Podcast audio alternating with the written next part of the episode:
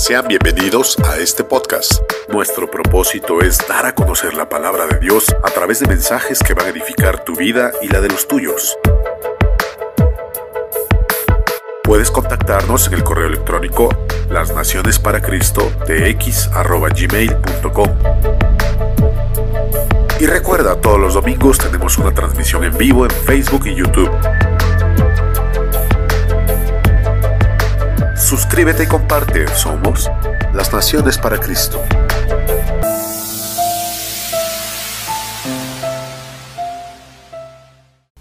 Pues vamos a ir al, al, tema que hoy vamos a compartir. Es acerca de la oración de Habacuc.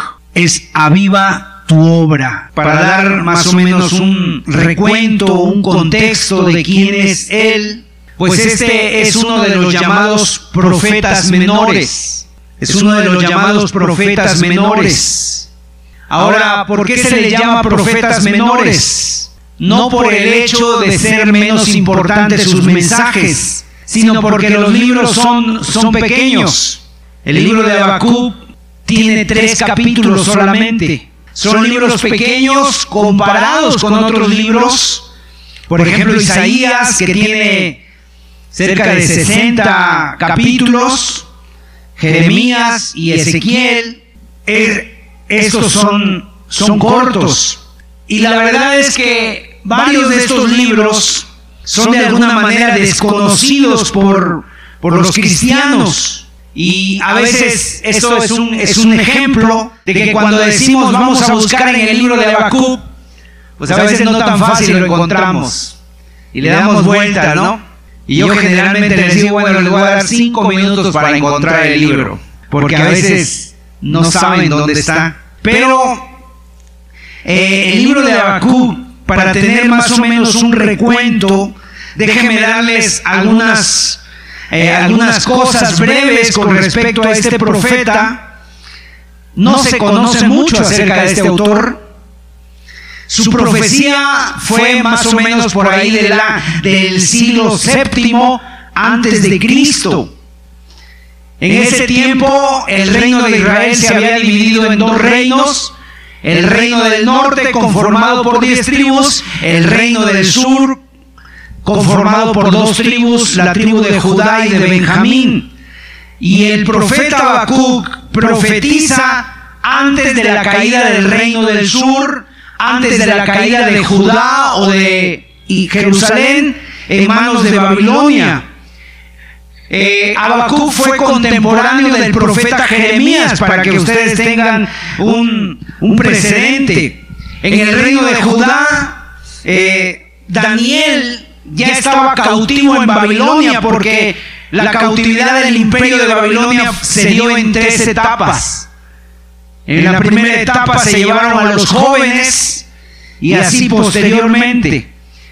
Habacuc también fue contemporáneo de un rey llamado Josías que hizo reformas en, Israel. Y entonces Habacuc viene a ser como un profeta que su nombre quiere decir abrazar. Acuérdense que los nombres eran muy importantes porque hablaban de un mensaje que Dios quería traer al pueblo y en este caso Habacuc significa abrazo. Si alguien se llama así Habacuc o le ha puesto a algún familiar así, bueno, eso es lo que significa. Entonces, la idea es esta. Es uno que abraza. Alguien que toma en sus brazos a alguien. Entonces, en este caso, como profeta, Habacuc abraza a su pueblo lo toma en sus brazos, lo pone como una carga en su corazón y lo lleva delante de Dios y es por así decirlo como, como de una forma simbólica, es tomar a un niño que está llorando para calmarle en la inseguridad de que va a estar mejor en los brazos de quien lo toma. Entonces, comprendiendo esto, señalamos que el pueblo de Israel estaba pasando por momentos difíciles Estaban viviendo las consecuencias de sus pecados, de sus desobediencias. Y entonces había desconsuelo, había crisis, había una situación difícil que se venía encima, que ahorita lo vamos a ver. Y Habacuc de alguna manera está diciéndole al pueblo, está extendiendo sus brazos al pueblo y lo está abrazando. Entonces, Habacuc también es un profeta eh, que empieza su profecía con preguntas. Si usted tiene la oportunidad de leer todo el libro, léalo, no es un libro largo, le va a tomar 10 minutos leer todo el libro, está llena de preguntas y de respuestas. Y Habacuc se cuestiona muchas cosas. Le pasa como a nosotros. Muchas veces nos cuestionamos, o sea, eran cuestiones eh, que estaba precisamente viviendo el pueblo y cuando nosotros nos pasa, como por ejemplo en este tiempo hay muchas preguntas para nosotros. Cuando vemos la realidad que vivimos, nos hacemos muchas preguntas y seguramente le hacemos preguntas a Dios de dónde vino este, esta pandemia, por qué la gente muere, por qué mi familiar le pasó esto. Y en este libro hay preguntas que hace el profeta y hay respuestas de Dios. Es interesante porque el libro eh, empieza precisamente con esas, con esas preguntas. Por ejemplo, en el capítulo 1, Dios, eh, eh le pregunta a Dios, ¿por qué la gente se porta tan mal y tú no haces nada? Esa es la primera pregunta que tiene Habacuc. ¿Por qué el hombre se porta mal? ¿Por qué hacen cosas malas? ¿Por qué, Señor, está pasando eso y tú lo permites? ¿Por qué pasa esto, Señor? Y entonces Dios viene con una respuesta que deja todavía más perplejo a Habacuc, porque la respuesta de Dios es esta. Bueno, yo voy a hacer algo con este pueblo, voy a traer un, castigo, voy a traer una disciplina a este pueblo, pero lo voy a hacer a través de un, de un pueblo pagano de los babilonios.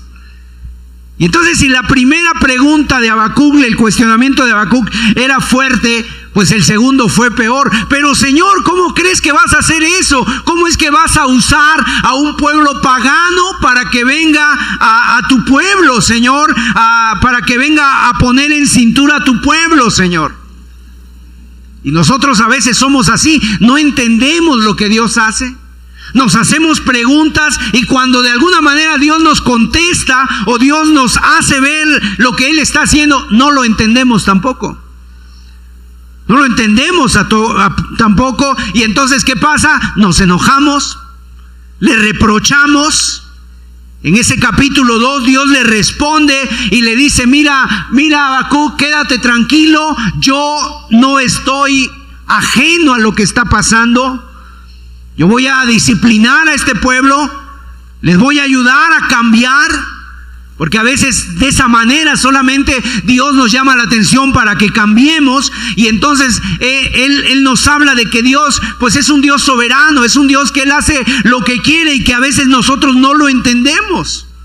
Y Habacuc está hablando de su propia experiencia, de su propia realidad. Ahora, no es que Habacuc esté condenando a su pueblo, sino todo lo contrario, o sea, está pidiendo que Dios intervenga, pero que Dios haga a favor algo del pueblo, que Dios que Dios no deje a ese pueblo en ese estado espiritual. Sin embargo, Dios tiene sus métodos.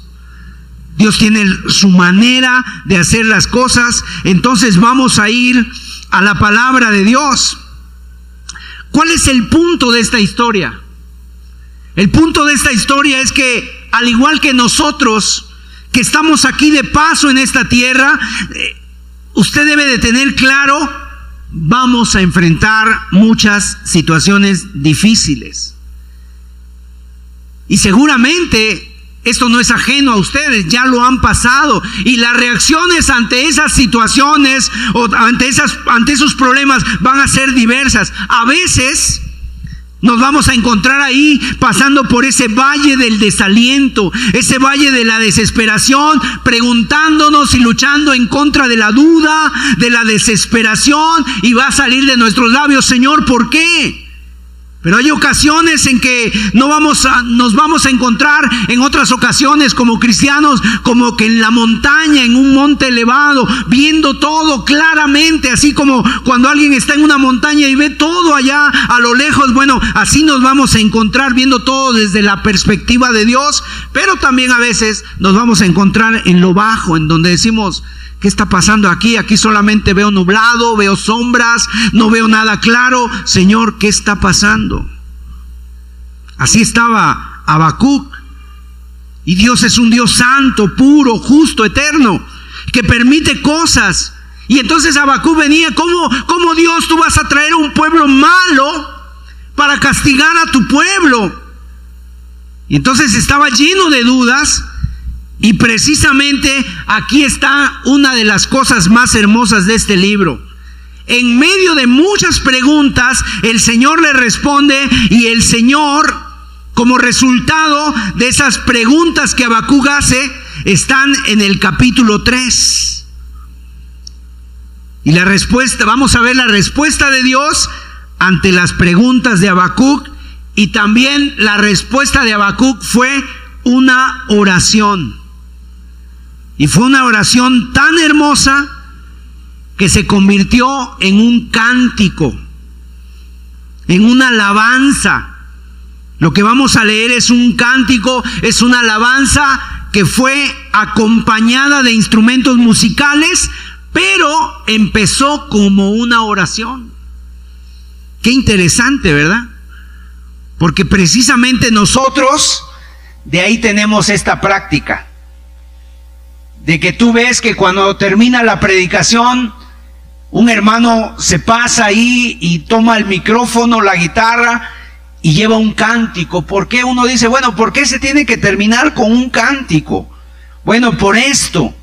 Es precisamente una de esas respuestas, o sea, tratamos de responder ante Dios aquello que nos ha dicho previamente por medio de su palabra. Y es por eso que nosotros cantamos y de alguna manera se escoge el canto que vaya de acuerdo a lo que Dios nos habló a través de su palabra. Miren, esta oración de Habacuc, el capítulo 3, la vamos a dividir en dos partes para el estudio de hoy. En primer lugar, vamos a analizar la oración y en segundo lugar, vamos a analizar cuál fue la respuesta del profeta, cuál fue la determinación del profeta. La oración la vamos a ver en los capítulos, los versículos del 1 al 15 y la respuesta en los versículos del 16 al 19. Entonces vamos a comenzar viendo la oración. Acompáñeme a Habacuc capítulo 3, versículo 1. Habacuc capítulo 3, versículo 1 Dice así, oración del profeta Habacuc sobre Sigionot. La oración que fue el resultado de la respuesta de Dios en el capítulo 2, la oración del profeta Habacuc sobre Sigionot. ¿Cómo pudiéramos estudiar esta oración? Vamos a ver cinco cosas que caracterizan la oración de Habacuc y cinco cosas que tú y yo podemos llevarnos para que nuestras oraciones yo, creo, que, nosotros venimos aquí a buscar, la, a buscar a Dios, a buscar la presencia de Dios, a encomendarnos a Dios, a oír la palabra de Dios. Y uno de los propósitos es que Dios nos enseñe cómo nos podemos acercar a Él. O sea, yo cómo oro, hermano, hermano, ¿cómo puedo yo orar? ¿Qué le tengo que decir a Dios? ¿Tengo que repetir una oración? ¿Tengo que comprarme un libro de oraciones? No. La oración tiene que salir de tu corazón pero la oración tiene que tener ciertas características independientemente de las cosas que tú vayas a decirle a Dios. Tiene que tener ciertas características y entonces esas características de, de, la oración de Habacuc dan como resultado que Dios responda y que Dios escuche la oración. Entonces, ¿cuántos quisiéramos que Dios escuchara nuestras oraciones? Yo creo que todos, ¿verdad? Bueno, pues tienen que tener estas características. Y en primer lugar, la oración de Habacuc fue una oración muy intensa. Fue una oración vehemente. O sea, ¿qué quiere decir vehemente? Con pasión, con ímpetu, con apasionamiento.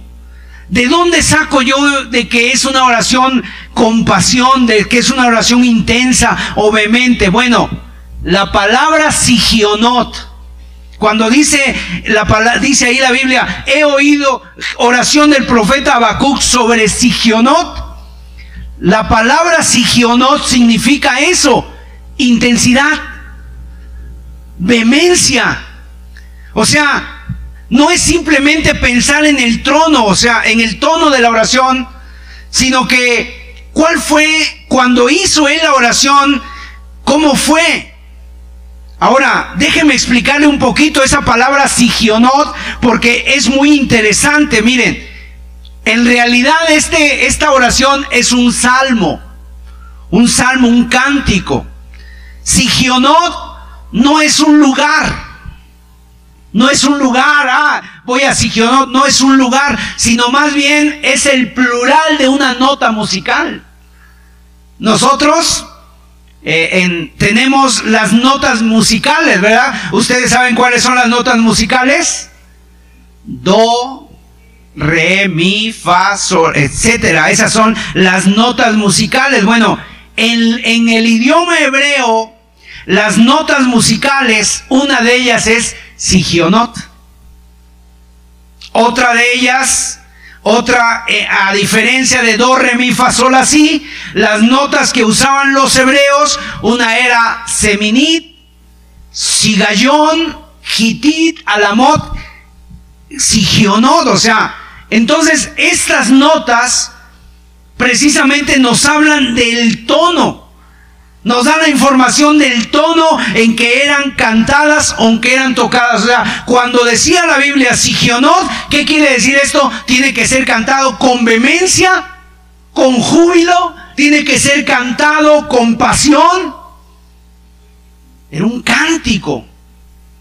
Entonces, eso nos habla de la manera en cómo esto se, se, transformó, esta oración con ímpetu. Estamos hablando entonces de que la oración de Habacuc fue una oración profunda. No era de labios para afuera. No era solamente repetir lo que dijo mi mamá o lo que leí en un librito de oraciones. No, era una oración intensa, profunda, llena de emoción, que salía de lo más profundo de su corazón.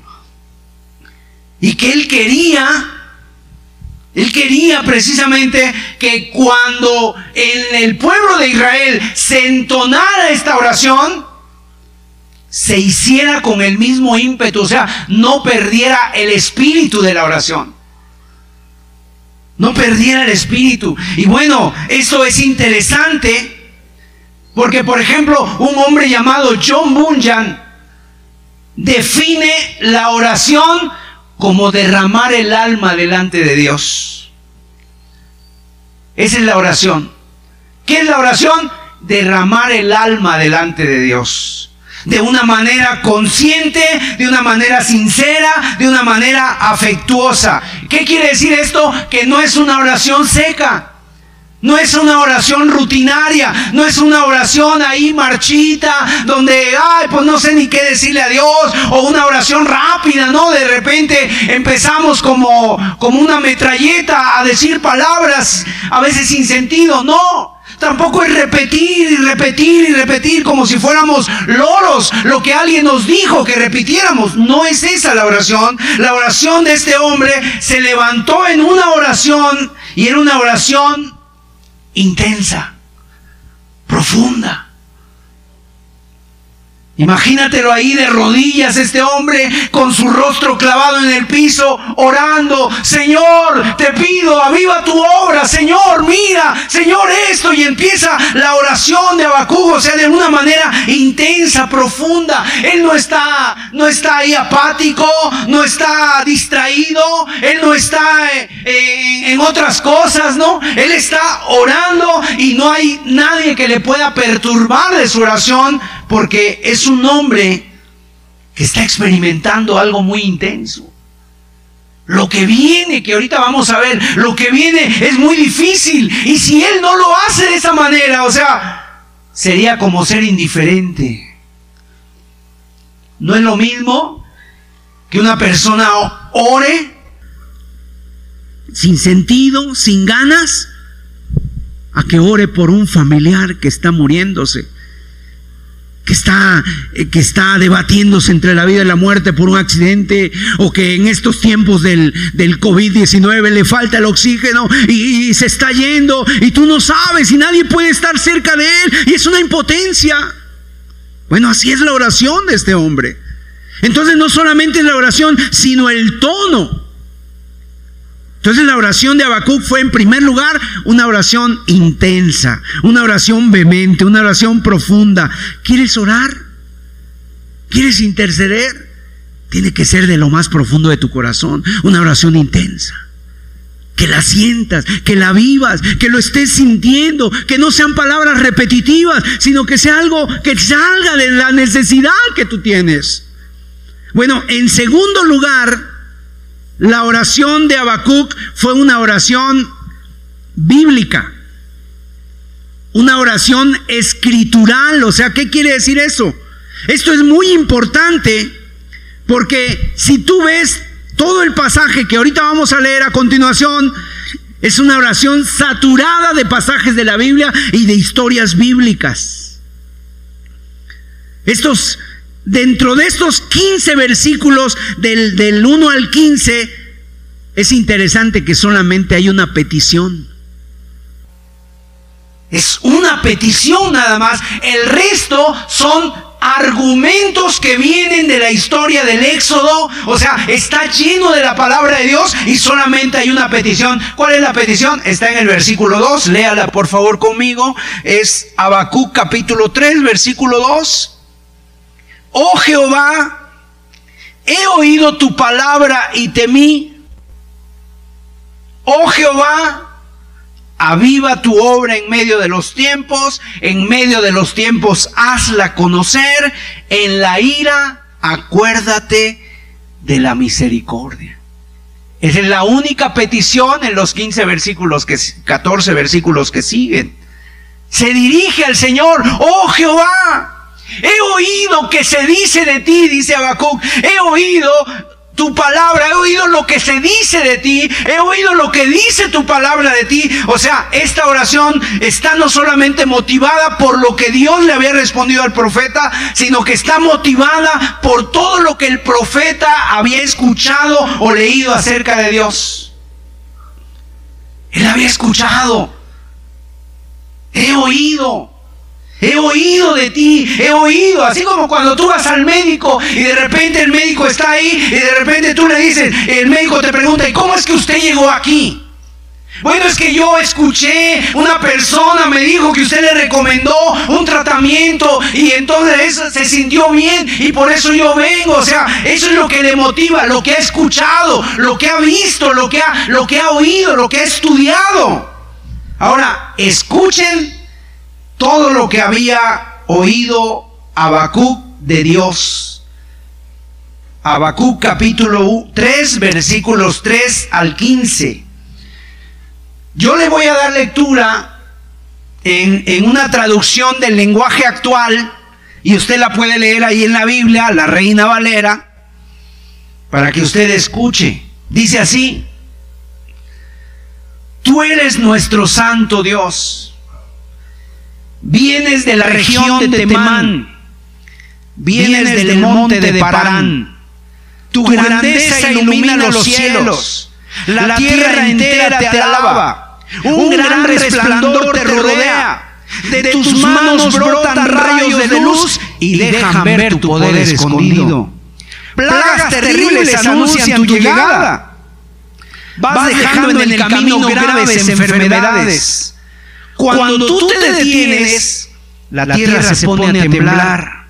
Cuando miras a las naciones, todas ellas se llenan de miedo. Los cerros se desmoronan, las antiguas montañas se derrumban. Hasta he visto temblar de miedo a la gente de Cusán y de Madián, porque tú has vuelto a actuar. Dios nuestro, ¿por qué te decidiste a montar en tu carro de combate? ¿Será porque te enojaste con los dioses río y mar? Con tus flechas heriste la tierra y esas heridas son los ríos. Cuando las montañas te vieron, temblaron de miedo, las nubes dejaron caer su lluvia y el mar rugió con furia. Sus grandes olas se elevaron al cielo cuando lanzaste tus brillantes rayos, el sol y la luna se detuvieron. Saliste a rescatar a tu pueblo y al rey que tú elegiste. Destrozaste al jefe de esos malvados y acabaste por completo con su reino. Son sus, sus, orgullosos jinetes nos atacaron con la furia de una tempestad. Querían dispersarnos y destruirnos, pues, pues no podíamos defendernos, pero tú los mataste con sus propias flechas. Montaste en tu caballo y marchaste sobre el agitado mar. Toda esta oración que acabamos de leer son fragmentos de la palabra de Dios, historias o, son de, alguna manera alusiones al libro del Éxodo. Entonces, ¿qué era lo que, lo que Habacuc había escuchado, lo que se dice de Dios?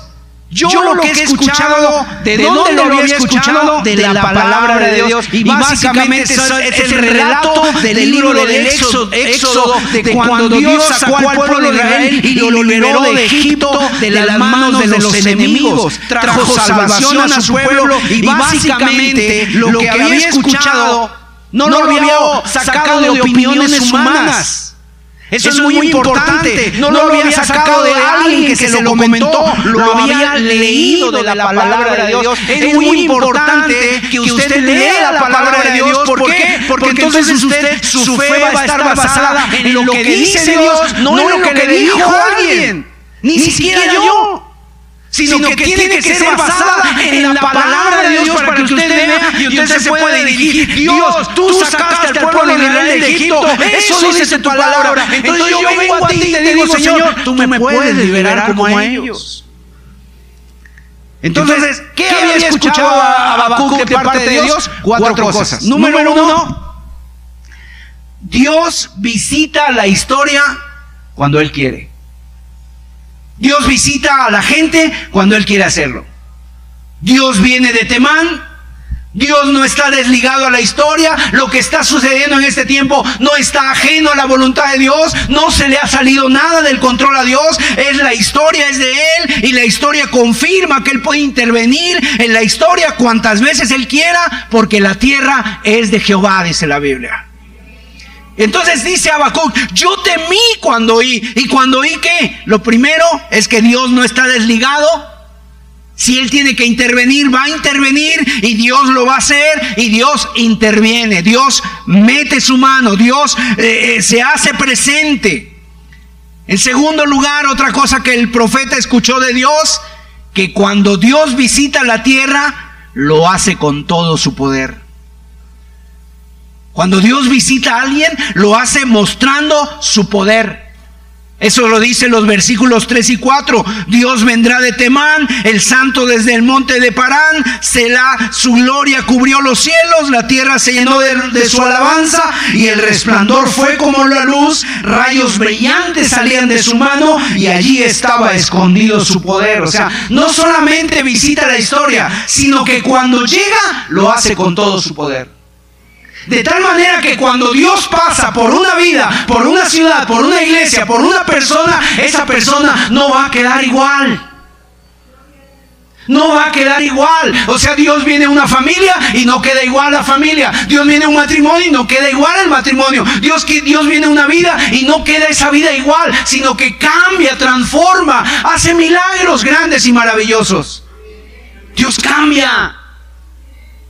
En una ocasión escuché el relato de una persona que, daba este ejemplo y decía, oye, imagínate que yo llego a una reunión, llego tarde y digo, es que todos me preguntan, oye hermano, ¿por qué llegaste tarde? Es que me atropelló un camión. Pero yo vengo todo bien, o sea, no tengo ningún raspón, no tengo nada sangre, no tengo ninguna herida en mi cuerpo. Entonces yo llego y digo, me atropelló un camión. ¿Cómo crees que te atropelló un camión y qué te hizo? No, pues salí bien, o sea, Dos cosas pueden suceder ahí. Número uno, o esa persona está mintiendo, que es lo más seguro, o la persona está loca, ¿no? Se le zafulla un tornillo. Bueno, así pasa. Si el encuentro con Dios es más poderoso que un camión, es más poderoso que alguna cosa que te pase, ¿cómo hay gente que dice que tuvo un encuentro con Dios y no pasó nada por él? Entonces, dos cosas. O está loco o está mintiendo. ¿Por qué? Porque no puede ser. O sea, cuando Dios interviene, no deja las cosas igual. Y si alguna persona dice, ya pasó Dios por mí, pero no pasó nada en mi vida, claro que sí pasó algo. ¿Sabes qué pasó? Que ahora estás muy endurecido en tu corazón. Y no quisiste atender al llamado de Dios. Entonces Dios cuando interviene lo hace con su poder, lo hace con su gloria. Recuerdo que en una ocasión nos pidieron que fuéramos a orar por un niño que tenía leucemia. Y fue algo muy triste, pero a la vez glorioso. Glorioso porque fuimos un grupo de hermanos, oramos por ese niño y mire, Dios levantó a ese niño. Dios hizo un milagro en ese niño. Nosotros clamamos a Dios, pedimos a Dios, inclusive nosotros le dijimos, pero nosotros no traemos nada, ¿eh? No tenemos nada en nuestras manos, no tenemos absolutamente nada en nosotros. Nosotros le vamos a invocar a Dios, vamos a pedir a Dios por ese niño y Dios va a actuar. Y estábamos seguros de que Dios iba a actuar y Dios actuó y lo sanó. Y ese niño corría, comía, o sea, eh, tomó color, estuvo bien durante muchos meses. Pero después la gente le empezó a decir, no, es que no fue Dios, es que fue el santo fulano de tal. La virgen fulana de tal fue. No, no fue eso, fue Dios. Porque Dios es todopoderoso y todas las demás son ídolos. Y los ídolos tienen ojos y no ven, tienen manos y no palpan, tienen pies y no caminan, tienen boca y no hablan. Pero nuestro Dios es todopoderoso. Nuestro Dios no necesita ser llevado por nadie. Él va delante de nosotros. Entonces, en tercer lugar, la oración que había escuchado Habacuc de Dios, que cuando Dios visita, lo hace para manifestar su ira. ¿Está escuchando esto? Manifiesta su ira, o sea, la ira de Dios demostrada en la historia. Dios visita con ira. Dice aquí, su gloria cubrió los cielos, la tierra se llenó de su alabanza. Y, luego dice, Dios vendrá de Temán. ¿Quién es Temán? Temán era una de las capitales de Edom y Edom era, se hace referencia a Esaú. ¿Y Esaú quién es? Esaú es el que vendió su primogenitura por un plato de lentejas.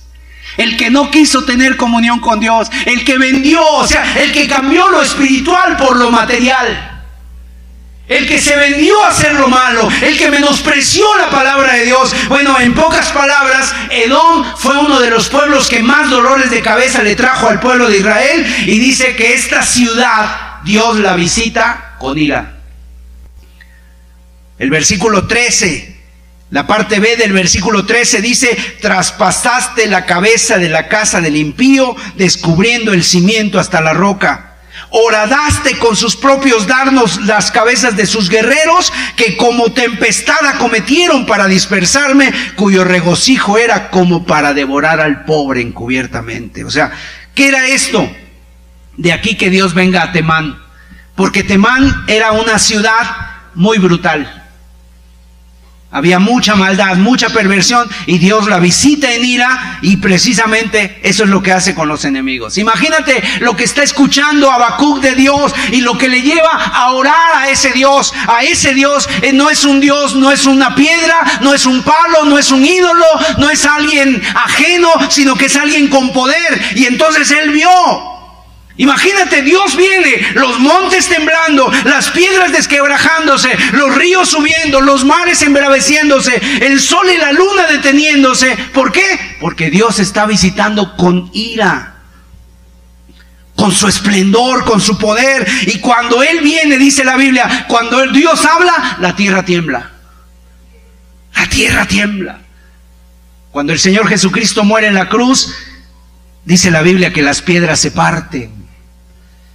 Y qué tremendo, ¿no? Que se partan las piedras, pero no se han partido los corazones.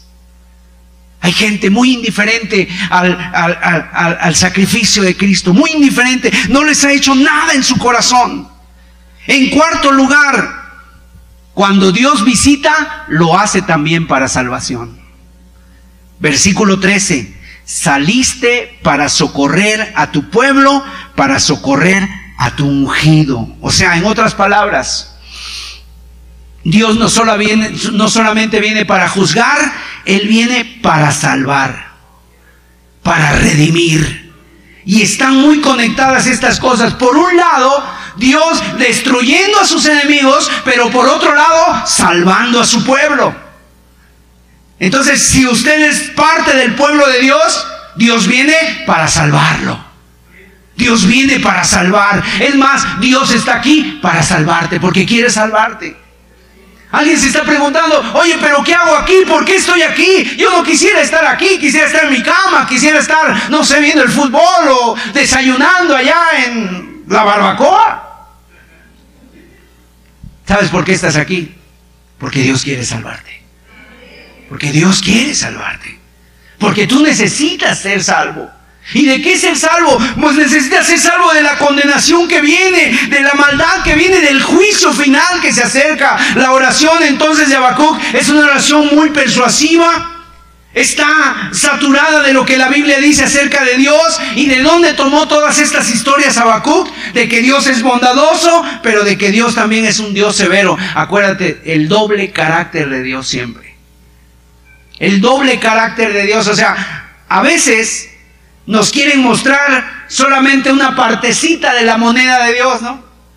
Y la gente no, es que Dios es muy bueno, Él es mi compadre, Él es muy bueno, nos va a llevar a todos al cielo, nos va a salvar a todos. Y ese es el concepto que la gente tiene de Dios. Y tal es así el concepto que cuando tú vas a un cementerio, toda la gente se fue con Dios. Toda esa gente que está en los cementerios se fue con Dios y están ahí, hasta les piden, oran por nosotros, acuérdate de nosotros. Qué bueno, qué bueno que tengamos ese deseo, pero sabes una cosa, el doble carácter de Dios, la moneda tiene dos caras. ¿Y cuál es la otra cara que no queremos ver? Que Dios es santo, que Dios es justo, que Dios, que Dios, mis amados, es un Dios todopoderoso. Dice la Biblia, Dios, nuestro Dios es fuego consumidor. ¿Y qué quiere decir fuego consumidor? Que así como el fuego te puede servir para calentar tu agua para que te bañes, así como el fuego te puede servir para también preparar tus alimentos, acercarte al fuego sin ningún problema. Y cuando el fuego se sale de control, hace estragos y nunca se sacia puede quemarlo todo. Así es Dios. Si nosotros no nos acercamos con la debida reverencia, si no nos acercamos con el debido respeto, tenemos que tener mucho cuidado porque nuestro Dios es severo y nuestro Dios es bondadoso. Fíjense ustedes cómo la fe cristiana es totalmente diferente a todas las demás religiones. El budismo, el hinduismo, el shintoísmo, el confucianismo, todas ellas son solamente filosofías. Son filosofías, su fundamento ni siquiera es histórico, pero la fe cristiana está edificada sobre el fundamento histórico de lo que Dios ha hecho en el tiempo y en el espacio y quedó registrado en esta oración y ha quedado registrado en la palabra de Dios. No son nombres inventados. Usted puede buscar los nombres de las ciudades que hay en la Biblia y usted puede ir a los museos, puede ir a los mapas y encontrarse con esas ciudades. Son cosas históricas. Egipto existió, Babilonia existió, lo que esos reyes hicieron, existieron todo, lo que los hebreos han hecho, existió todo eso y todo lo toma Habacuc en esa oración para decirle a Dios, Dios, tú eres el Dios de la historia. Y tú puedes redimir a tu pueblo. Y tú puedes sacarlo. Así como lo sacaste de Egipto. Dios es el Dios de la historia. La historia es de Él y le pertenece a Él, mi amado. Él la controla. Él interviene cuando quiere. Y esto es para que nos alertemos. Para que estemos alertas. Mire, ¿cuál es el problema de esta generación en la que vivimos? Estamos viviendo en una época del entretenimiento. Todo lo tenemos aquí, en una pantalla, en un celular, es increíble. Puedes estar viendo aquí miles, millones de videos y tanta información. Puedes tener la música a tu lado, o sea. Yo me acuerdo que cuando yo era niño, mi papá tenía unos discos LP, de esos grandes. Y se había comprado un aparato que ponía sus discos y los ponía. O sea, todo eso quedó atrás. Ahora lo tienes aquí en la palma de tu mano. Millones de música, millones de, de, videos, de películas, de todo. O sea, estamos viviendo en una época del entretenimiento. ¿Y eso qué ha hecho? ¿Qué es lo que ha hecho? Nos ha distraído de las cosas que verdaderamente valen la pena. La gente está como dormida, incluyendo el pueblo de Dios y muchos cristianos. Este entretenimiento nos ha sofocado, nos ha distraído en cosas banales. En lugar de meditar en las cosas interesantes de la vida, en las cosas que trascienden, nos ha hecho totalmente apáticos a lo espiritual. Es increíble, ¿verdad? El día de hoy encontrar gente que busque a Dios. Ya el hecho de que estemos aquí es un milagro que Dios ha permitido con nosotros. Pero mucha gente no quiere buscar a Dios, mucha gente está ajena. Sin embargo, aquí Habacuc ve cómo Dios interviene, cuántas veces Él quiera y como quiera, y Él visita, dice la Biblia, y lo continuará visitando. Mire cómo dice el versículo 5 delante de su rostro iba mortandad. O sea, cuando Dios, antes de que Dios visite la tierra, mire lo que dice el texto, delante de su rostro iba mortandad.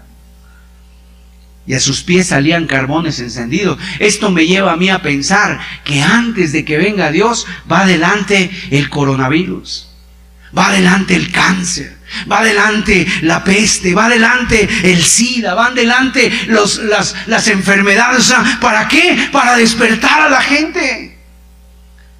Porque a veces, lamentablemente, mis amados, cuando viene algo hacia nuestra vida, es cuando volteamos nuestros ojos al cielo. Es cuando volteamos nuestros ojos al cielo. Esa es la gran diferencia entre nosotros y los animales. Los animales siempre andan mirando hacia abajo. El hombre tiene la capacidad de mirar hacia arriba. Pero a veces queremos permanecer mirando hacia abajo, nada más la tierra, lo terrenal, lo de aquí, lo que siento, lo que veo, lo que existe, lo que puedo comprobar. Y hay muchas cosas que no podemos comprobar y una de esas es Dios, aunque no la podemos comprobar porque no lo podemos ver, Dios es invisible, lo podemos sentir y podemos sentir su presencia y podemos sentir su influencia y podemos decir que la palabra de Dios es viva y eficaz. Yo he escuchado lo que se dice de ti, dice, dice y a dónde le llevó eso, dice, y temí. Si tú has escuchado algo de Dios y te lleva a temer, lo que has escuchado de Dios es verdad. Pero si has escuchado algo de Dios que te lleva a darte risa, a ser indiferente, es una mentira de Dios. Es una mentira del diablo que ha hecho acerca de Dios. Cuando Dios viene y nos habla, una de las cosas que provoca en nuestras vidas es temor. Es temor. Ay, ¿cómo estoy yo?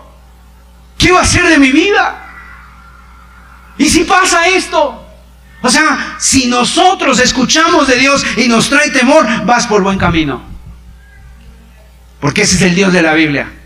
Y a lo mejor alguien no lo entiende, pero hermano, yo no creo en ese Dios, hermano, yo creo en un Dios bueno, yo no voy a creer en un Dios que, trae plagas, que trae pestes, que, que permite las cosas. Bueno, pues ese será tu problema, pero ese es el Dios de la Biblia. Y no lo vamos a disculpar porque así es Él y sea Dios veraz y todo hombre mentiroso, dice la palabra. Ese Dios es el, es el gran yo soy. Él no depende de como tú y yo queramos verlo. Él interviene en la historia, lo ha hecho, lo hace y lo seguirá haciendo cuantas veces quiera. Así que mi amado, no dejes que esta generación del entretenimiento, que esta generación de la comodidad, del materialismo, quite de tu corazón la reflexión y que tú conozcas a Dios. ¿Cuánta gente ha ido a las iglesias inclusive y nunca han sabido quién es Dios? Nunca han sabido quién es Dios. Y, cuando no sepamos quién es Dios, cuando no sabemos quién es Dios, entonces nos comportamos como nosotros queremos. Mire, nuestra reunión de oración, llegamos aquí, nuestra reunión de, escuchar la palabra dura dos horas y saliendo de aquí volvemos otra vez a todo lo mismo. A vivir como yo quiera, a ser el dueño de mi vida, El otro día una persona me preguntaba, ¿y cómo le debo de hacer para que Dios esté conmigo? ¿Cómo es que le debo de hacer? O sea, ¿cómo le pido a Dios? Le digo, muy sencillo. Tu vida es como tú, tú la has ido dirigiendo como tú has querido. Cuando quieres enojarte, te enojas. Cuando quieres mentir, mientes. Cuando quieres codiciar, codicias. Robar, robas, etcétera. Tú haces lo que quieres. O sea, tú, vas, tú has manejado el carro de tu vida, el vehículo de tu vida. Tú lo has manejado. Tú vas en el, en el piloto, lo llevas. Ah, pero eso sí, quieres que Dios vaya de tu copiloto, ¿no? ¿Quieres que Dios vaya de tu copiloto nada más viéndote y te diga, no, por ahí no te metas, no, vente de este lado, no, va, o sea, ¿Quieres que Dios vaya así? No, eso no es. Si tú quieres verdaderamente la salvación en tu vida, tú le tienes que decir a Dios, Dios, yo me voy a pasar al copiloto porque no sé manejar. Maneja tú. Maneja tú mi vida. Llévala tú, Señor, a donde quieras que yo vaya. Tú llévala, tú enséñame, tú guíame, tú, tú, Señor, ayúdame. Y eso quiere decir humildad, arrepentimiento, pedirle perdón a Dios.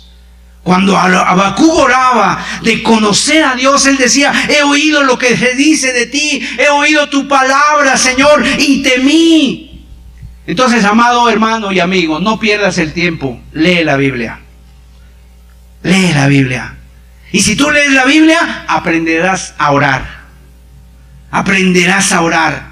Si tú dejas que la Biblia moldee tus pensamientos y hasta tus palabras, entonces te vas a dirigir a Dios. Pero si tú eh, dejas la Biblia y dejas la palabra de Dios, empezarás a tomar caminos equivocados, caminos erróneos.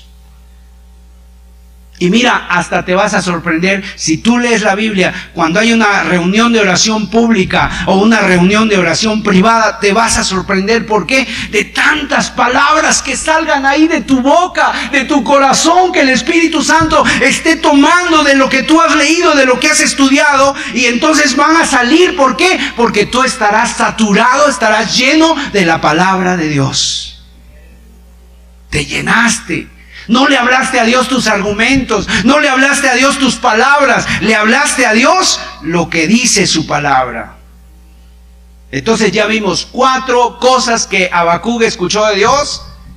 Entonces tenemos que la oración de Habacuc fue una oración vehemente, una oración intensa, una oración profunda. En segundo lugar, la oración de Habacuc fue una oración escritural. Y en tercer lugar, la oración de Habacuc es una oración reverente, respetuosa. Oh Jehová, he oído tu palabra y temí. ¿Y por qué temió? ¿Por qué tuvo miedo Habacuc? Por lo que se acercaba. ¿Sabes qué era lo que se acercaba? Lo que se acercaba era la invasión del pueblo de los babilonios sobre Israel, que iban a destruirlo todo. Ahora, una, una invasión Era algo terrible. La Biblia, tú puedes leer el libro de Jeremías, Lamentaciones, lee Lamentaciones. Lo que sucedió cuando vino precisamente la, la cuando vino eh, el pueblo de los babilonios, Nabucodonosor, ¿sabes qué pasó ahí? La gente se moría de hambre. Los que estaban vestidos de púrpura, de lino fino, la gente que se vestía bien, dice, se abrazaron al estiércol para comer el estiércol porque no había comida. Las mujeres se comieron a sus propios hijos porque no había comida. Los hombres llenos de avaricia, ¿sabes qué hacían? Porque decían, vienen por mi oro, vienen por mi monedas. Se comían las monedas, se trajaban las monedas para guardarlas. Para que no encontraran sus tesoros. O sea, ahí estaban todos. Los hombres yacían en la tierra, muertos, ennegrecidos por el hambre, dice la Biblia. Era el lloro, el clamor, los niños lloraban, las madres lloraban, ahí estaban todos los jóvenes llorando, no había nada, no había alimento, no había comida, había violencia, había maldad, había, había, había mucha necesidad cuando llegó. Y eso, todo eso que vio Abacú lo hizo temblar, lo hizo temer, un temor reverente. Y quiero decirte que eso es lo, lo mínimo que nosotros debemos hacer cuando escuchamos de Dios si las piedras tiemblan, si los montes humean, si los mares se encrespan, si el sol y la luna se detienen, ¿no vamos a temblar nosotros? Es lo mismo que le ocurrió a Isaías en su visión cuando él ve a Dios y él dice, hombre muerto soy porque mis ojos han visto al rey Jehová de los ejércitos. Y dice que los quiciales, ¿qué son los quiciales? Las maderas que sostenían las ventanas y las puertas temblaban temblaban. El Altísimo, o sea, ahora es, una, es un entendimiento de quién es Dios y quiénes somos nosotros. Él es Altísimo, nosotros somos pequeños. Él es santo, nosotros estamos llenos de pecado, de maldad. Nada de que el Dios es mi cuate y Él nos llevamos de a cuartos. Eso no existe, eso es una mentira. No te acerques así a Dios, no te equivoques. Tú y, tú y Él no son iguales. Él y yo no somos iguales. Él es todopoderoso y nosotros somos muy débiles, muy finitos. Dios es altísimo y Dios mora en la santidad. Pero ¿sabes lo maravilloso? Que a pesar de que nuestro Dios es santo y mora en la santidad y en las alturas, Él ha decidido morar con el que es pobre y humilde de espíritu. Cuando ve un corazón, Dios está mirando la tierra. Y cuando ve un corazón humilde, pobre, un corazón que reconoce su necesidad, que reconoce sus pecados, ahí va Dios y a esa persona atiende. Y eso es lo maravilloso, que podemos estar aquí y si nuestro corazón es adecuado, está humilde, está quebrantado, Dios te oye, a pesar de que Él, está, Él es santo y habita en la santidad y en las alturas. Así que cuando te acerques a Dios en oración, hazle caso a Habacuc, acércate con reverencia. No, no te estás acercando al cura, ¿verdad? No te estás acercando al cura de la iglesia que le puedes ir a engañar. No te estás acercando al pastor que, es igual un hombre como tú y que le puedes engañar. Te estás acercando a Dios y sabes, delante de Dios hay una profunda humildad porque yo al hermano yo le puedo decir todo está bien, yo soy un santo o soy un hombre muy piadoso, pero delante de Dios yo no le puedo decir eso porque Él me conoce. A menos que yo lo sea, no tengo que mentir, ni le puedo mentir, sea Dios veraz, todo hombre mentiroso, y dice la Biblia, no te engañes, Dios no puede ser burlado. Entonces, cuando venimos delante de Dios y caemos de rodillas delante de Él, tú no le puedes andar ahí con, con cosas. No le puedes decir, Señor, es que ese hombre se me acercó. No, tú lo incitaste. No le puedes andar Señor, es que vi ese dinero y pues yo estaba necesitado y me lo llevé. No, tú robaste. O sea, no te puedes exculpar, no te puedes justificar, no te puedes esconder. Él ve, dice la Biblia en Hebreos 4:12, todas las cosas están desnudas delante de Él, a quien vamos a dar cuentas. En cuarto lugar, la oración de Habacuc fue una oración humilde, una oración sumisa. Sumisa, ¿qué quiere decir? Cuando, cuando Dios le mostró a Habacuc todo lo que iba a hacer y lo que iba a venir, eso llevó a Habacuc a decirle, Señor, yo solo te pido que avives tu obra. No le dijo, no lo haga, Señor. No, él dijo, acepto. Lo recibo. Acepto. Acepto, Señor. Solamente aviva tu obra. Solamente, Señor, en la ira acuérdate de la misericordia. En otras palabras, ¿a qué se refiere? ¿Qué quiere decir esa oración? Aviva tu obra. Bueno, Dios acababa de decirles, porque yo voy a hacer una obra que ustedes no van a creer si yo se las cuento. Por tanto, Habacuc pide, aviva tu obra. ¿Qué es lo que está pidiendo? Básicamente lo que está pidiendo es, haz lo que tengas que hacer, Señor. Haz lo que tengas que hacer. ¿Te atreverías tú a hacer esa oración a Dios? Señor, aquí está mi vida, haz lo que tengas que hacer. Señor, aquí está mi matrimonio, haz lo que tengas que hacer. Señor, mis hijos, haz lo que tengas que hacer. Señor, mi trabajo, haz lo que tengas que hacer. Haz lo que tengas que hacer para avivar a tu pueblo, Señor. Si es con ira, si es con misericordia, Señor, solamente te pido en tu ira, no te olvides de tu misericordia. Haz lo que tengas que hacer. Y amados, esto es muy importante para nosotros. Porque en pleno siglo XXI, cuando estamos rodeados de tantos problemas dentro de la iglesia y fuera de la iglesia, no pudiéramos nosotros decir otra cosa diferente a la de Habacuc. ¿Qué es lo que hay dentro de la iglesia? Les voy a ser muy honesto el día de hoy, aún esta pandemia, lo que ha dejado ver en la iglesia es que hay mucha frialdad. Yo por la pura misericordia de Dios tengo más de 20 años, 25, un poco más de años de caminar con Dios. Sinceramente les digo, nunca habíamos visto tanta frialdad en la iglesia.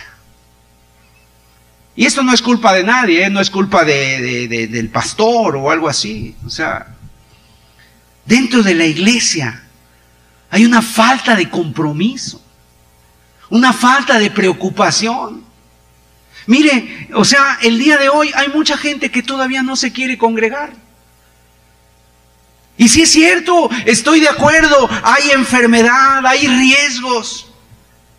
Pero es lamentable que a veces hay personas que andan de vacaciones en Acapulco, andan de vacaciones de otros lados y dicen, no, pero yo a la iglesia no voy porque me puedo infectar, ¿no?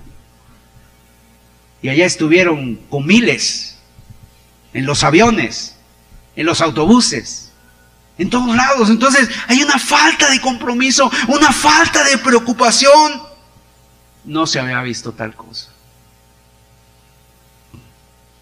Yo no sé, pero yo me acuerdo que cuando yo me convertí, éramos, éramos pocos, grupos de jóvenes, que lo que queríamos era que Dios viniera, que Dios trajera, o sea, íbamos a todos lados, hermanos, a predicar la palabra de Dios, a los parques, a los hospitales, eh, a, a todos lados, o sea, no había algo que dijéramos no se puede de noche, de día, de tarde, de mañana, de todos lados. O sea, había algo. Y lo que estamos viendo ahora, ¿qué es? ¿No será que lo que es se está cumpliendo lo que el Señor Jesús dijo que el amor de muchos iba a enfriar? Y que eso está pasando en la iglesia. Y entonces la iglesia tiene que despertar con esa oración que tiene que ser una oración comprometida, pero una oración sumisa. O sea, Señor, mi vida está en tus manos. No está en las manos del virus, no está en las manos de los médicos, ni siquiera de las vacunas. Mi vida está en tus manos, Señor. Haz conmigo lo que quieras, lo que tú vayas a hacer, pero aviva tu obra, Señor. Aviva tu obra, Señor. Entonces, afuera, eso es en la iglesia. ¿Y afuera qué encontramos? Problemas políticos, problemas morales, problemas, mis amados, que amenazan la economía, Problemas, problemas, problemas. Añádele a todo eso, mis amados, todo lo que está ocurriendo a nuestro alrededor. Entonces lo que abajo dice, aviva tu obra, Señor, haz lo que tengas que hacer para avivar a tu pueblo, destruye a tus enemigos, pero también aviva a tu pueblo, que tu pueblo se levante, que tu pueblo esté despierto, que tu pueblo no se pierda. Es una oración, no es una oración sencilla. Sinceramente, ¿tú te atreverías a decirle, Señor, haz lo que quieras hacer conmigo? Porque a veces somos muy dados a decirle, Señor, ¿por qué no haces con mi hija esto, Señor? Sacúdela, trátala. ¿Y por qué no le dices, haz conmigo eso, Señor? Haz conmigo eso, Señor. Que esta iglesia se parezca más a Cristo y menos al mundo.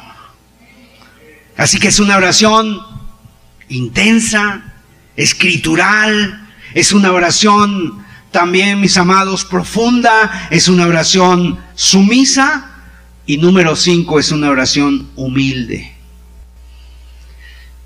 El versículo 2. Oh Jehová, he oído tu palabra y temí. Oh Jehová, viva tu obra en medio de los tiempos, en medio de los tiempos, hazla conocer. En la ira, acuérdate de la misericordia. O sea, aquí lo importante es que Habacuc no se acerca a Dios en sus méritos. O sea, ni tampoco en los méritos del pueblo. Es que mira, Dios, tu pueblo es tu pueblo que se porta muy bien, este pueblo santo. No, no había nada que decirle a Dios eso. ¿Cómo me puedo yo acercar a Dios? ¿Qué le puedo yo decir a Dios? Eh, ¿Puedo echarme flores yo? Y decirle, Dios, aquí estoy, yo oro, yo ayuno, yo predico, yo hago esto y yo hago lo otro. Nada de eso funciona, mis amados.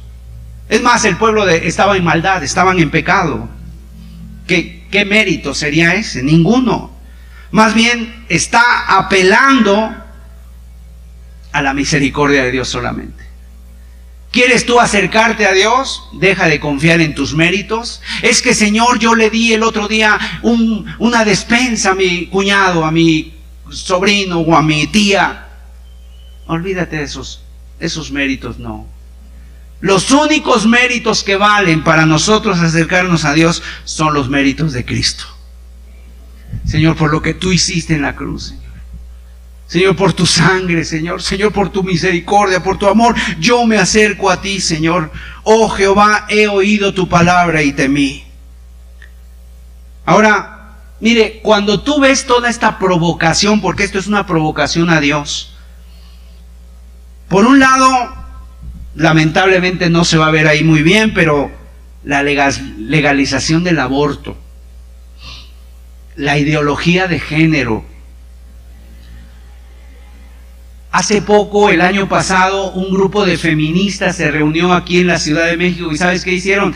Quemaron Biblias. Las feministas quemaron Biblias aquí en nuestro país y personas cada día insistiendo sacar a Dios de sus vidas. Dios, no te necesito, no quiero nada contigo, aléjate de mi vida, no intervengas. Es todo eso es provocación a Dios. Y cuando tú ves ese cuadro, y cuando tú ves el cuadro de la iglesia que no está haciendo nada, y tú ves al Dios que conoces de la Biblia, ¿qué es lo que te lleva a pensar, Señor? Lo único que yo puedo pedirte es, ten misericordia, Señor ten misericordia.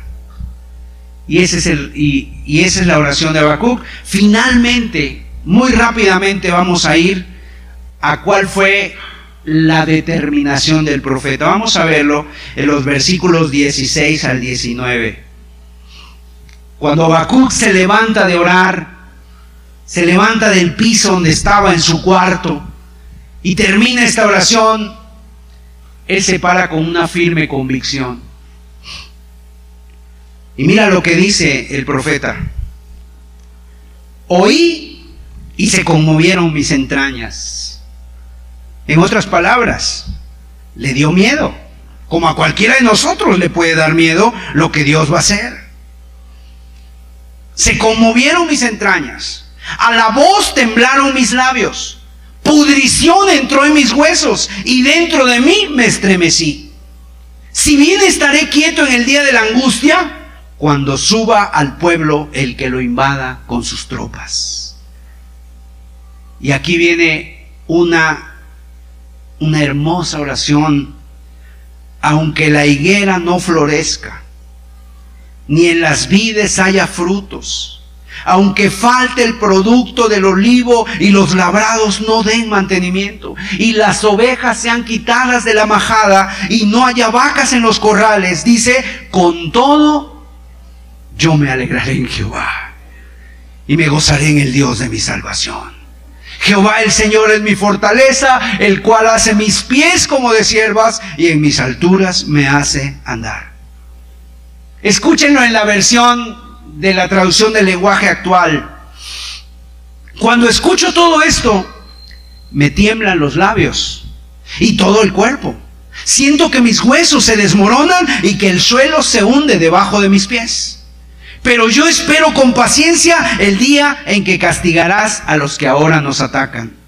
Aunque no den higos las higueras, ni den uvas las viñas, ni aceitunas los olivos, aunque no haya en nuestros campos nada que cosechar, aunque no tengamos vacas ni ovejas, siempre te alabaré con alegría, porque tú eres mi Salvador.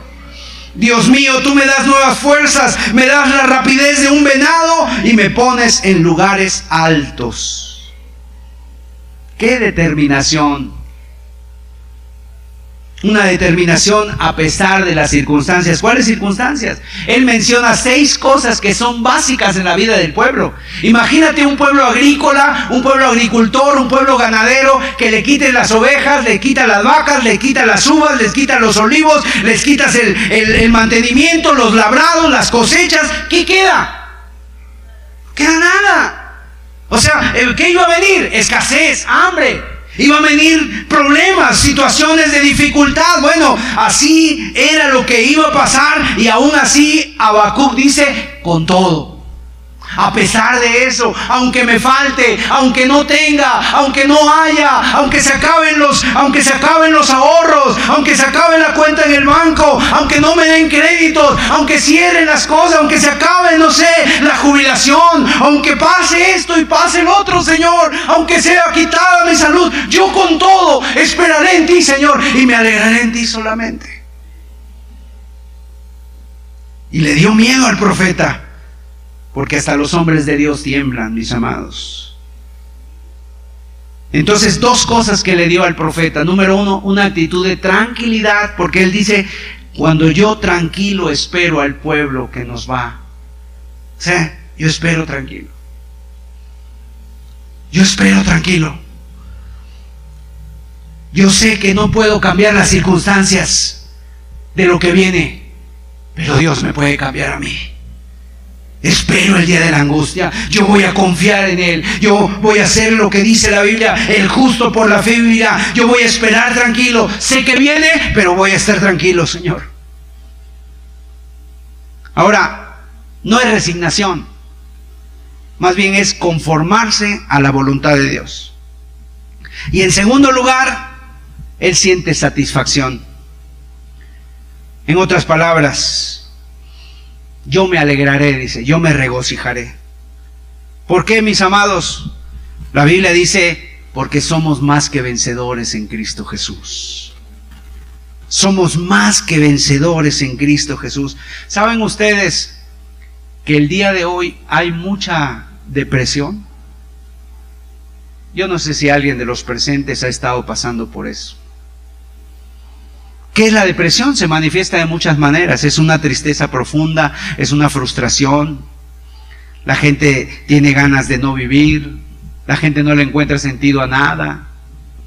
Dejan de comer o empiezan a comer mucho, dormir mucho, sin ganas de no hacer nada, no hay energía, no hay una esperanza para el futuro, o sea, hay una total eh, tristeza, ¿para qué sirvo? ¿Para qué estoy aquí? ¿Qué pasa? Pero cuando tú oras y cuando tú vas a Dios y tú pones tu oración, tu corazón delante de Dios y tú puedes salir con esa certeza de que aún con todo, Señor, yo me alegraré en ti, eso te da esperanza, te da confianza. Eso te puede dar una paz, un gozo, una tranquilidad. Me deleito en ti, Señor, aunque no todo esté bien, aunque viene la enfermedad, aunque viene la escasez, aunque viene el problema, aunque viene la situación. Yo, Señor, me regocijaré en ti. Tiene significado para mí y yo quiero que tú seas glorificado en mí, Señor. Ese es nuestro Dios porque es un Dios real que puede traer paz en medio de la tormenta. Termino ese estudio con una, una anécdota. Usted la puede buscar en internet, de hecho, ahorita es la facilidad, ¿verdad? Usted pone, pone ahí en el buscador Horacio Spafford. Horatio Spafford. ¿Quién era este, este personaje? Horacio Spafford. Él nació el 20 de octubre de 1828 en Nueva York. Nació en el seno de una familia muy próspera y muy reconocida. Desde temprana edad empezó su educación cristiana, una educación muy profunda cristiana de parte de sus padres. Posteriormente se formó como abogado y se especializó en el área de jurisprudencia. Pero también él era un comerciante, él era un inversionista y tenía varias inversiones y eso le permitió a él vivir holgadamente, con un patrimonio, con riquezas. Y un día, mientras él era un joven y estaba dando clases en un seminario bíblico, quedó flechado por el amor de una mujer, Anna Larsen. Ella era una inmigrante que había venido de Noruega con sus padres a la edad de cuatro años y en ese momento tenía 19 años. En el año de 1861, Horacio y Ana se casaron. Él tenía 33 años y ella 19. Todo se veía muy bien pero en el año de 1871, esa vida aparentemente tranquila se vio interrumpida por una serie de desgracias que de una manera u otra probaron o pusieron a prueba su fe. Número uno, todas sus inversiones las perdió cuando hubo el famoso fuego en Chicago. La ciudad de Chicago ardió era un invierno muy frío, con mucho viento. La ciudad de Chicago es conocida por los vientos. Entonces quemó toda la ciudad y dentro de de esa tragedia, se quemó todas sus empresas. Por si fuera poco, a los dos años, su hijo pequeño, el único varón que le había nacido, murió repentinamente de una enfermedad. Él solamente se quedó con su esposa y cuatro hijas, mujeres, cuatro niñas. Y para agregarle más a esto, por cuestión de eso mismo que estaba viviendo Ana, se empezó a deteriorar su salud, se enfermó, se vio afectada por todo lo que le había acontecido. Así que por recomendaciones médicas, en el año de 1873, se fueron de vacaciones a Europa pero por alguna situación de negocio, el día que iban a embarcar, iban a, iban a embarcarse, iban a subirse al barco, a abordar el barco, Horacio tuvo que quedarse en los Estados Unidos y envió a su esposa Ana con sus cuatro hijas, específicamente a Inglaterra. El 15 de noviembre de 1873, el barco, un barco francés, salía de Nueva York hasta Inglaterra. Lamentablemente, mientras el barco iba navegando a las 2 de la mañana, otro barco lo impactó con esa afilada punta y en esa colisión le hizo un agujero al barco donde viajaba su familia y comenzó a hundirse repentinamente. Eso sucedió a las 2 de la mañana. Imagínense por un momento que Ana se levanta entre todo el tumulto, toma a sus cuatro hijas, quiere abrirse paso en medio de la multitud para llegar a los botes salvavidas, pero de pronto se da cuenta que es imposible, no solamente por la cantidad de gente que estaba ahí queriendo salir, salir del barco, sino que también se habían despertado pequeños fuegos en la cubierta. Al final no pudo llegar a los salvavidas. El barco comenzó a hundirse, el pánico empezó a, a, a encenderse.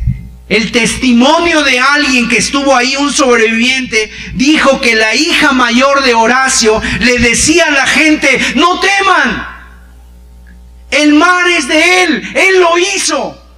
Pero el barco se hundió.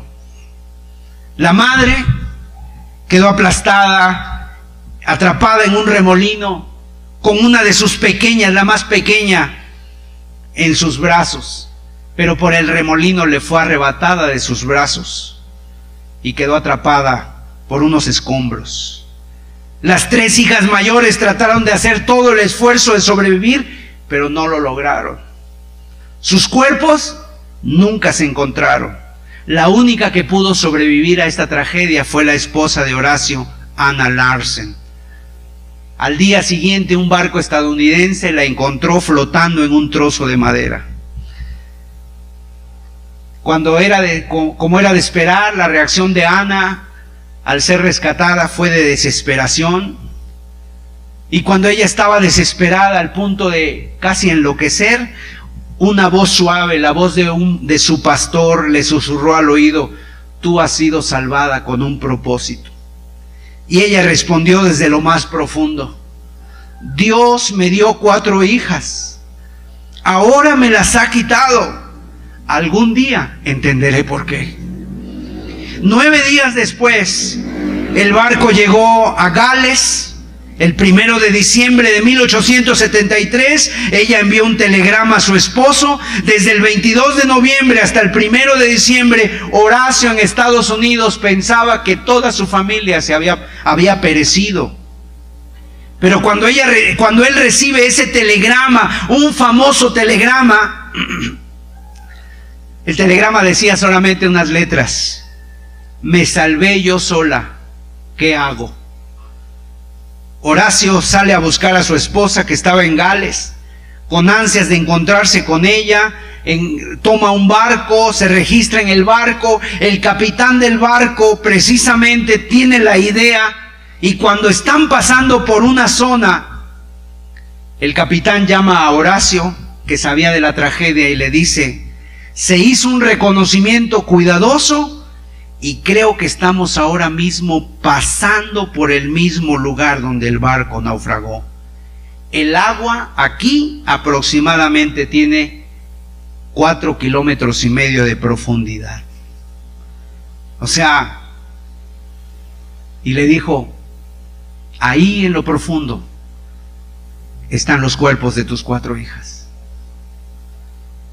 Esa noche, como era de esperar, este hombre Horacio no pudo dormir mientras pensaba en sus hijas en los brazos del Cordero de Dios, a salvo en los brazos de Cristo. Así que él tomó una pluma, tomó ahí algo para escribir y escribió un famoso himno. Todo está bien con mi alma. Así se llama el himno. Dice una de sus frases, una de sus estrofas, de paz inundada mi senda ya esté, o cubierta de un mar de aflicción, mi suerte cualquiera que sea, diré, estoy bien con mi Dios. Es un himno hermoso. Lo que está diciendo es esto. No importa si mi alma está inundada. No importa si está cubierta por un mar de aflicción, no importa cuál sea mi suerte. Yo lo que puedo decir es esto, estoy bien con Dios. Y él tuvo una paz, se encontró con su esposa, regresaron a los Estados Unidos y sirvieron a Dios hasta el último de sus días. Vamos a cerrar nuestros ojos, vamos a inclinar nuestros rostros.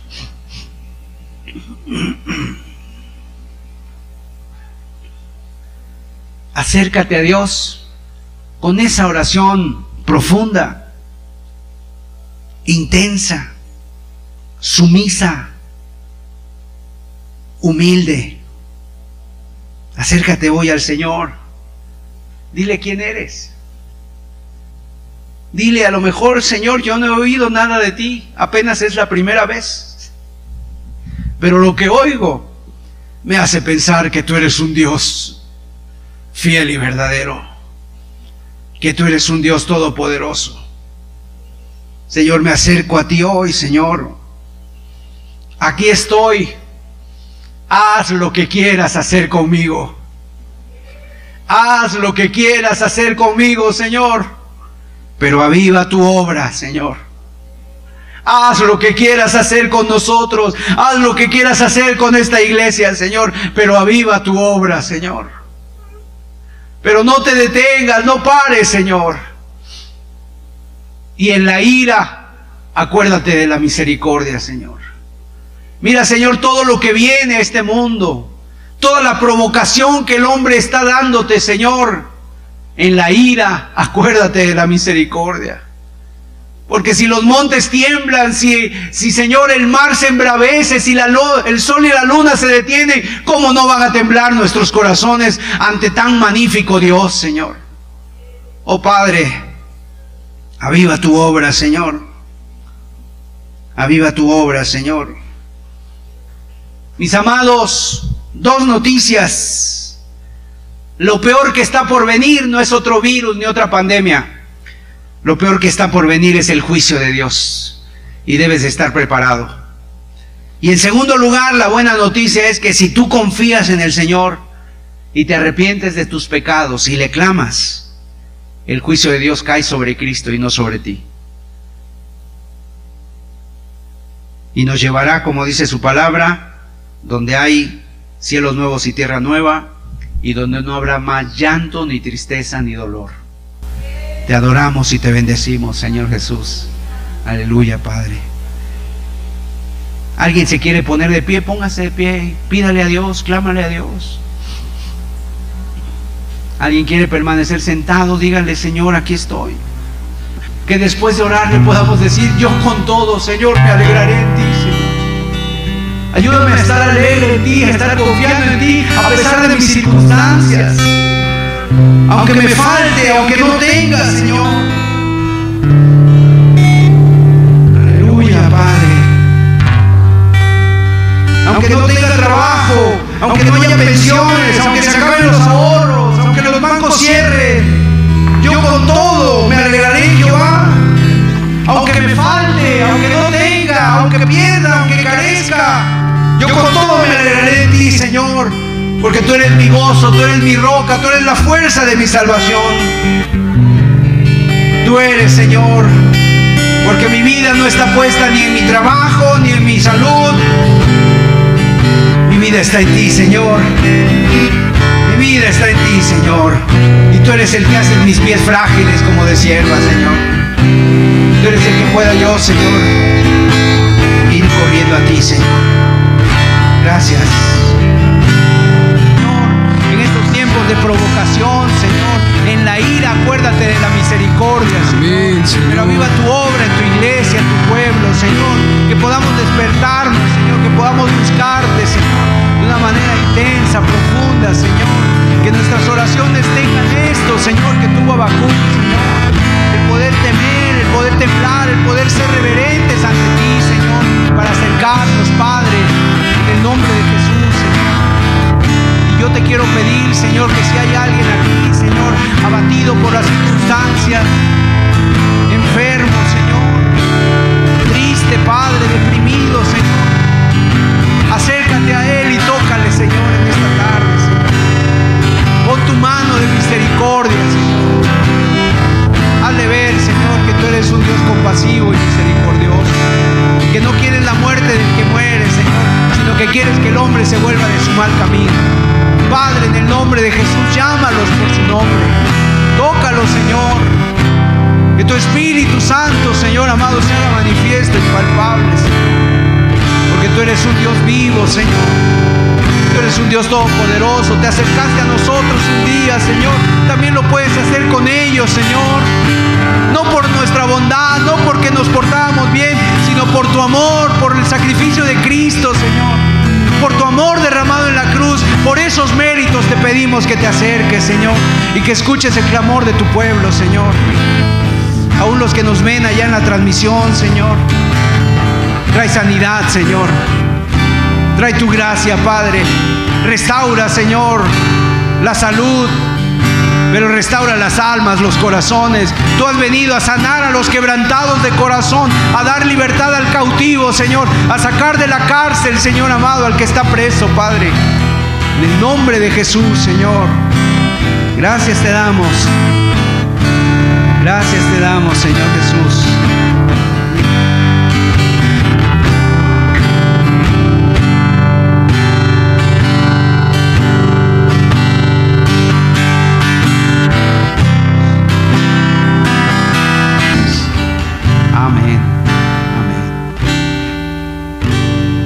Dios les bendiga a todos. Terminamos la reunión, estamos despedidos, estamos para servirles. Que tengan un excelente inicio de semana.